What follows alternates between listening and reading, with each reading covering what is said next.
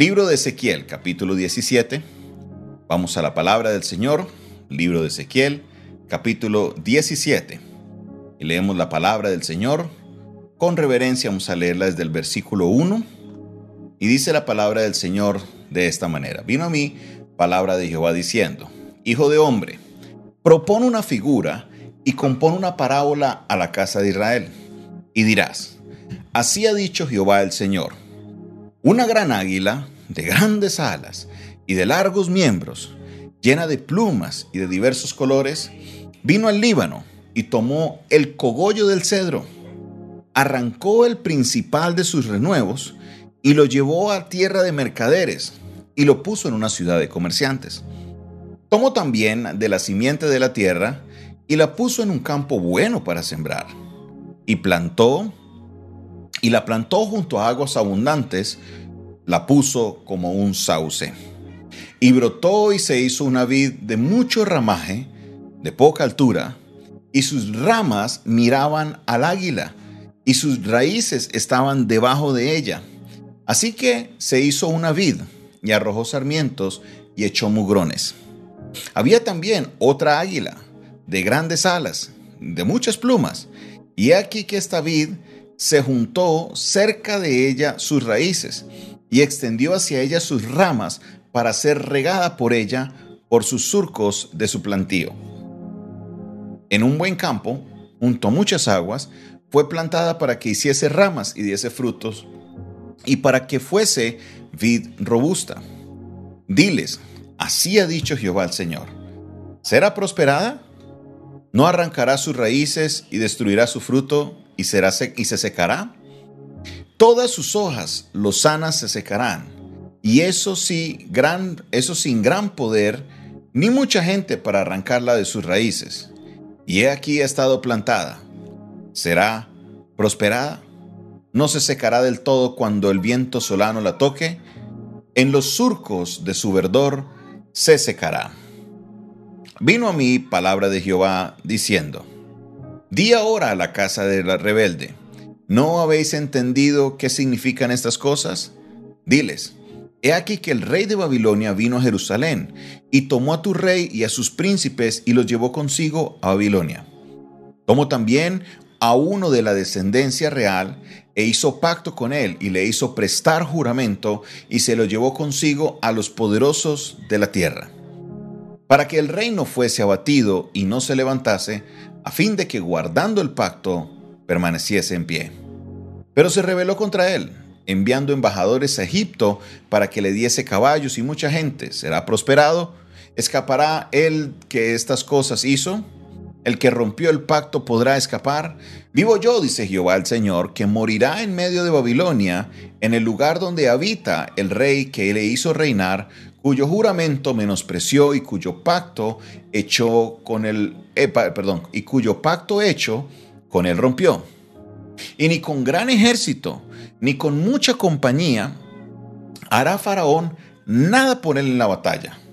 Cuando se levanten vallados y se edifiquen torres para cortar muchas vidas, por cuanto menospreció el juramento y quebrantó el pacto, cuando he aquí que había dado su mano y ha hecho todas estas cosas, no escapará. Por tanto, así ha dicho Jehová el Señor, vivo yo que el juramento mío me, que menospreció y mi pacto que ha quebrantado, lo traeré sobre su misma cabeza. Extenderé sobre él mi red y será preso en mi lazo y lo haré venir a Babilonia y allí entrará en juicio por su, con él por su prevaricación que contra mí se ha revelado y con todos sus fugitivos, con todas sus tropas, caerán a espada los que queden, serán esparcidos a todos los vientos, y sabréis que yo, Jehová, he hablado. Así ha dicho Jehová el Señor. Tomaré yo del cogollo de aquel alto cedro y lo plantaré. Del principal de sus renuevos cortaré un tallo y lo plantaré sobre el monte alto y sublime en el monte alto de Israel lo plantaré y alzará ramas y dará fruto y se hará magnífico cedro y habitarán debajo de él todas las aves de toda especie, a la sombra de sus ramas habitarán y sabrán todos los árboles del campo que yo Jehová abatí el árbol sublime, levanté el árbol bajo, e hice secar el árbol verde, e hice reverdecer el árbol seco. Yo Jehová lo he dicho y lo haré. Amén. Qué eh, mensaje o qué parábola tan interesante. Es importante que entendamos lo que el Señor nos quiere hablar por medio del profeta Ezequiel el día de hoy. La verdad que ha sido una parábola la cual usted debe prestar atención y es importante que nosotros logremos de alguna manera comprender la interpretación de esta parábola.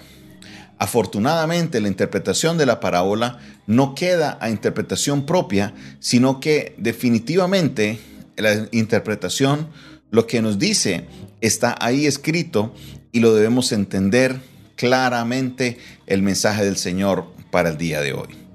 Dios le dice a Ezequiel que haga una parábola, que le explique a ellos, que les hable de una historia, que les enseñe a ellos algo, que les muestre a ellos algo pero que no se lo diga directamente, sino que se lo explique en forma de parábola, una forma eh, como eh, muy pedagógica para que ellos entiendan. La parábola que utiliza es de un cogollo, de, del Líbano, y empieza a explicar esta parábola y de verdad que es una parábola interesante la figura que hace. Dice que cogió y arrancó el principal de sus renuevos, cogió el cogollo y lo llevó a la tierra de los mercaderes y lo puso en una ciudad de comerciantes. También la simiente, tomó también la simiente de la tierra y la puso en campo bueno para sembrar y la plantó junto a aguas abundantes. Entonces, aquí empieza el Señor a, a explicarles y les dice, mire, esto no será prosperado, no importa lo que usted haga, esto no será prosperada no será prosperada. ¿Por qué? Porque Dios está haciendo un tratamiento con la casa de Israel. ¿A qué se refiere esto? El rey que estaba en ese momento en la casa de Judá, él quiso hacerse más sabio. Venía el ataque de Babilonia, entonces él qué hizo? Él hizo un pacto con Egipto para que Egipto le saliera a la defensa. Él hizo un pacto con Egipto para que en cualquier cosa que pasara, los carros y el ejército de Egipto también pudieran ir a defenderles. En este caso es algo bien interesante porque eh, pareciera de alguna manera, porque se le había dicho al rey que esto vendría como una disciplina para Israel, que esto era necesario que sucediera, pero él quiso hacerse el sabio. Él quiso hacerse el inteligente, él dijo, no, yo me puedo escapar de esto y el ejército de Egipto era un ejército muy poderoso. Y aquí principalmente lo que, lo que nos atañe a nosotros de esta parábola son dos cosas importantísimas.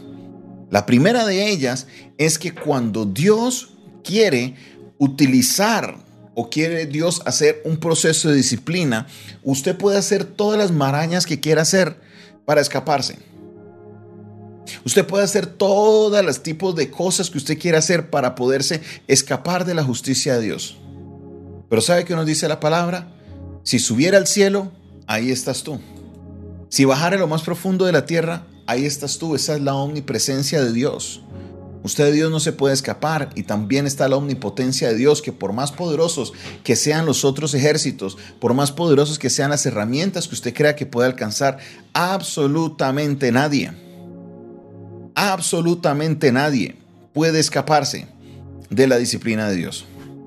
Nadie, nadie, nadie puede escaparse de la disciplina de Dios. No se puede hacer. Así que mi hermano y mi hermana, entienda, entienda esto. Cuando Dios decide hacer un proceso de disciplina con nosotros, por más que usted quiera hacerle el quite, vaya escóndase donde quiera esconderse, vaya escóndase en el, en el país que quiera irse, trate de hacer el arreglo que quiera hacer, vaya cásese con una persona rica para que no le haga falta nada, trate de arreglar las cosas. De la disciplina de Dios absolutamente nadie se escapa. Nadie. Esto es claro que usted lo tenga. Usted no sirve a un Dios que es menos inteligente de usted. Nuestro Dios es más omnisciente. Él es omnisciente. Él es más sabio que nosotros. Y cuando Él dice, llega un tiempo de disciplina es porque es necesario ese tiempo de disciplina para nuestras vidas y haga lo que sea para escaparse, Dios nos va a corregir. ¿Por qué? Porque Él ha tenido paciencia con nosotros. Recuerde que Él es lento para la ira. Cuando Él decide intervenir es porque ya han pasado mucho tiempo en el cual Él nos ha dado la oportunidad de arrepentirnos y simplemente no hemos querido hacer caso a su voz. Así que cuando Él decide, ya es el tiempo, mire, haga lo que sea, pero no te vas a escapar de la disciplina de parte de nuestro Dios. Número 2. Dice la palabra de Dios hacia el final, desde el verso 22, dice, así ha dicho Jehová el Señor, tomaré yo del cogollo de aquel alto cedro y lo plantaré, del principal de sus renuevos cortaré un tallo y lo plantaré sobre el monte alto y sublime.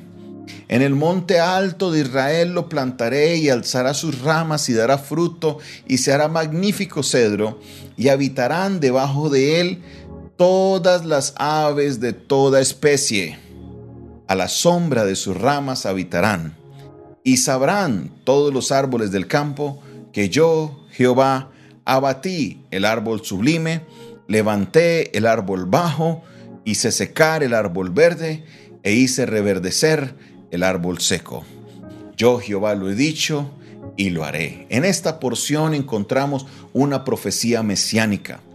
Aquí esta profecía apunta a la persona y obra de Jesucristo. Todos los teólogos ven aquí porque ven cómo ese renuevo empieza a crecer y especialmente en el versículo 23, mire lo que nos dice, y habitarán debajo de él todas las aves de toda especie. Aquí nos está dejando entender que será abierto para todo el mundo, los que serán cubiertos bajo la sombra.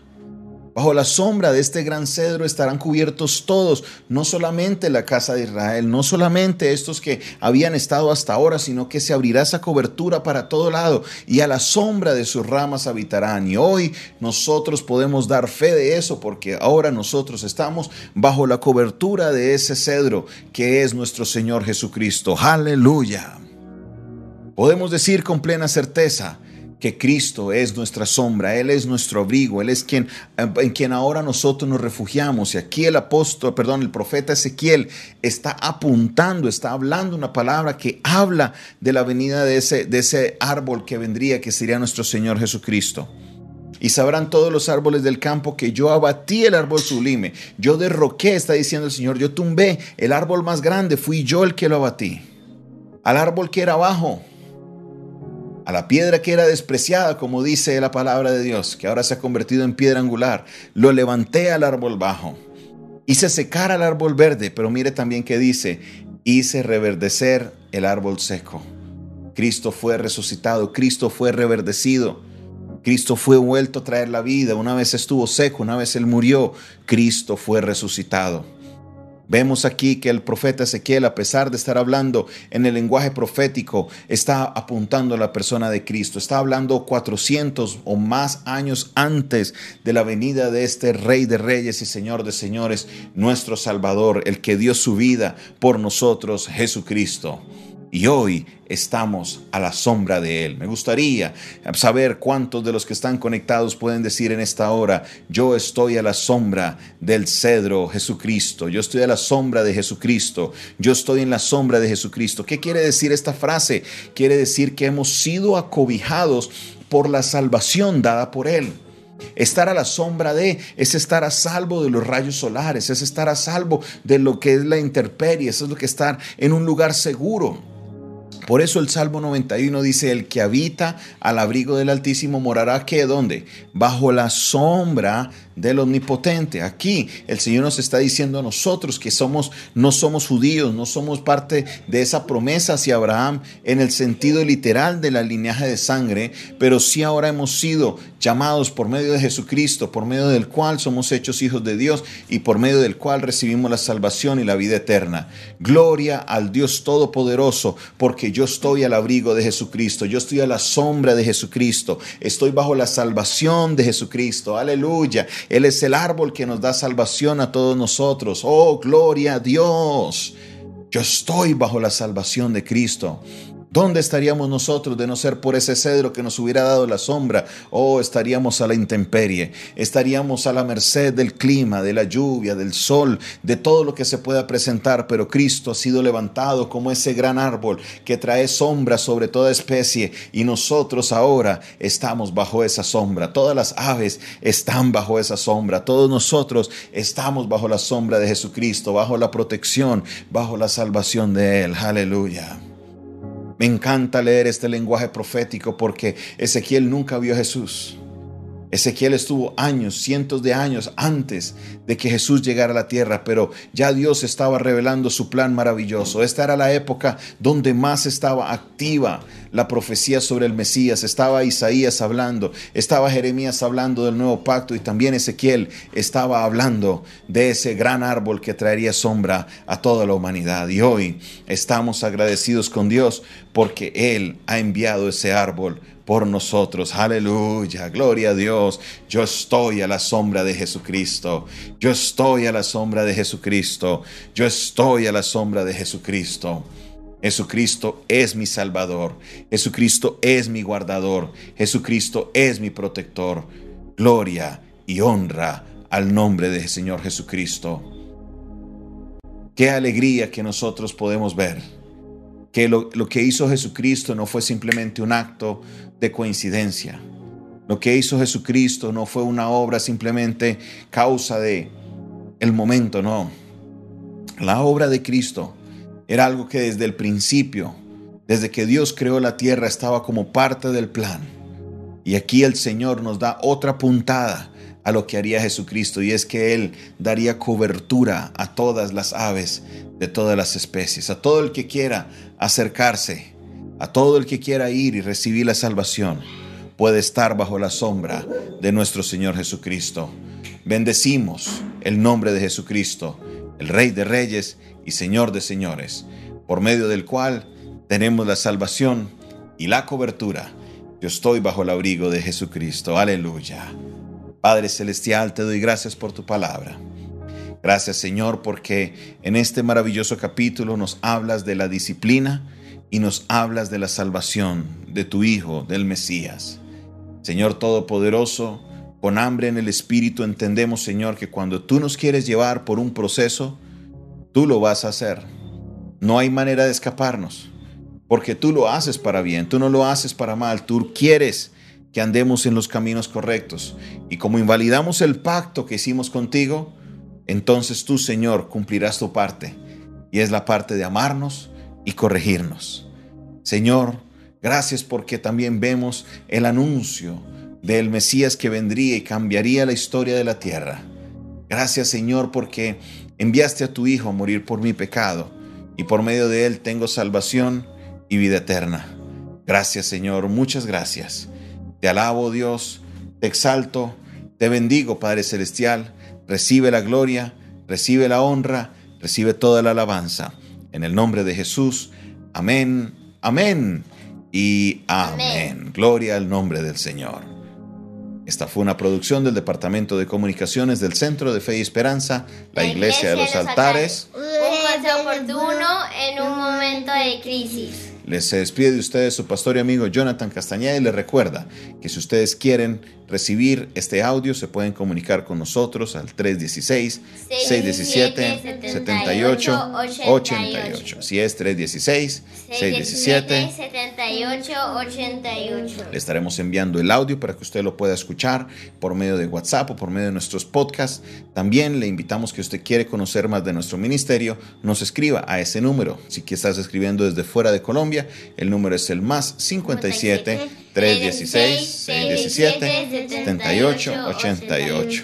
También se despide de ustedes. David. eh,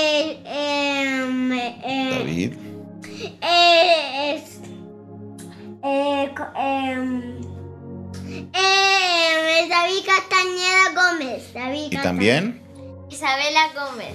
quien se despide de esta noche de ustedes y nos despedimos como siempre, recitando el Salmo 4, verso 8 que dice, En paz me acostaré y asimismo dormiré, porque solo tú, Jehová, me haces vivir confiado. En nombre de Jesús. Amén y amén. Dios les bendiga a todos. Feliz noche para todos. Recuerden suscribirse a nuestro canal y compartir estos videos. Feliz noche. like y escribir nuestro canal.